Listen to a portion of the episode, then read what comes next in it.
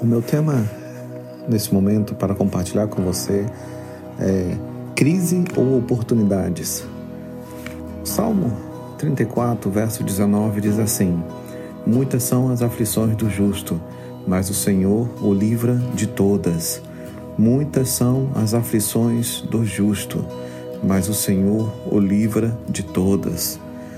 Quando eu morei na, nos Estados Unidos durante um tempo, era comum a temporada de furacões. Uma das coisas mais interessantes em relação ao furacão é que quando ele passa, ele limpa as árvores, ele tira tudo aquilo que é podre, tudo aquilo que é excedente, derruba construções que são irregulares, que são mal feitas, ou seja, eles bagunçam, mas ao mesmo tempo limpam.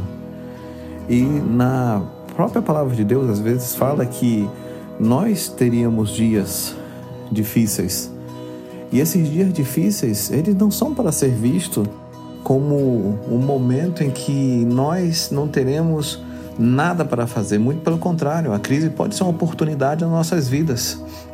Como acabamos de ler, que Deus, ele nos livra de todas as aflições. Muitas são as aflições do justo, mas o Senhor o livra de todas. Ou seja, no momento de crise, nós temos a oportunidade de ver o mover de Deus, nós temos a oportunidade de ver Deus agindo, nós temos a oportunidade de ver o quão grande é Deus em relação à crise. Não se abaixe, não se curve, não se desanime. É o momento para você revigorar sua fé, revigorar seus laços com as pessoas. Não é, fisicamente, mas à distância, você se reinventar, você se recriar, você buscar novas faculdades, novas características, novas habilidades. É hora de você se treinar, porque quando a gente se encolhe, a gente entra no estado de, de travamento, você começa a enrijecer e não é isso que é o propósito da crise. O propósito da crise é nos fazer crescer. Então, não, não deixe, sabe, que a crise se torne uma coisa prejudicial na tua vida, um tropeço, Antes, pelo contrário, que se torne um momento para você estar refletindo, estar executando, tirando sonhos do papel, buscando mais Deus, querendo mais da presença de Deus, orando por avivamento, tendo atitudes de avivamento, porque não precisa somente orar ou não basta somente orar, tem que ter atitude de avivamento, tem que ter momento de reflexão, autoavaliação para ver se há áreas da sua vida que você tem que mudar, que você tem que corrigir, porque na o furacão ele vem e quando o furacão vem, ele vai derrubar toda estrutura que não está firmada na rocha. E a Bíblia fala que aquela estrutura que não tem alicerce, ela vai cair. Se uma crise é um furacão na sua vida que não tem estrutura, ou se a estrutura está corroída pelo pecado, ela vai cair. Então nós temos que estar, nós temos que estar firmados sobre a rocha. Jesus é a nossa rocha. Jesus é a pedra angular, a pedra de esquina, aquela que sustenta.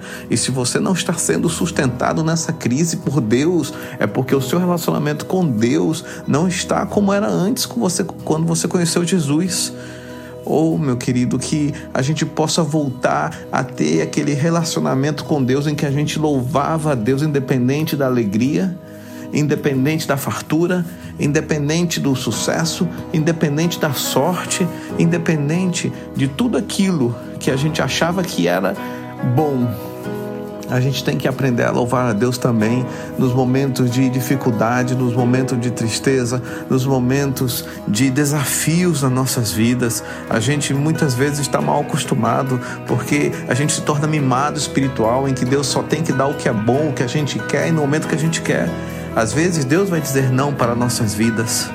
A crise é um momento para nós entendermos o livramento do Senhor, aonde a mão do Senhor nos alcança por isso que o salmista também lhe falou: aquele que habita no esconderijo do Altíssimo, aquele que habita, ou seja, você tem uma atividade, você tem um desafio, estar no esconderijo do Altíssimo para que a sombra dele te proteja. Se você está fora do abrigo do Senhor, a culpa é sua Mas não é o momento da gente ficar acusando uns aos outros, dizendo que é sua responsabilidade e não sua responsabilidade. É o momento de nós nos voltarmos para Deus e dizermos: Senhor, eu quero mais de ti.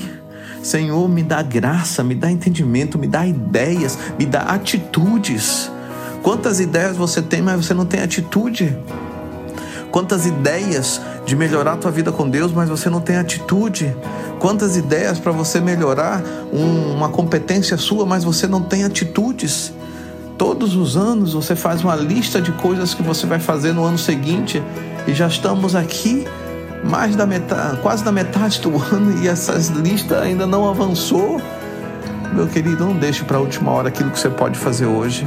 Não espere o cenário ideal para que você comece a fazer algo, algo. Tenha uma atitude hoje e que nesse momento a sua atitude seja melhorar o teu relacionamento com Deus, melhorar o relacionamento com a tua esposa, melhorar o relacionamento com teus filhos, melhorar o relacionamento na sua convivência. Não espere a crise para você mudar. Não espere a tragédia para você ser melhor. Não espere o furacão para que o avivamento venha na sua vida.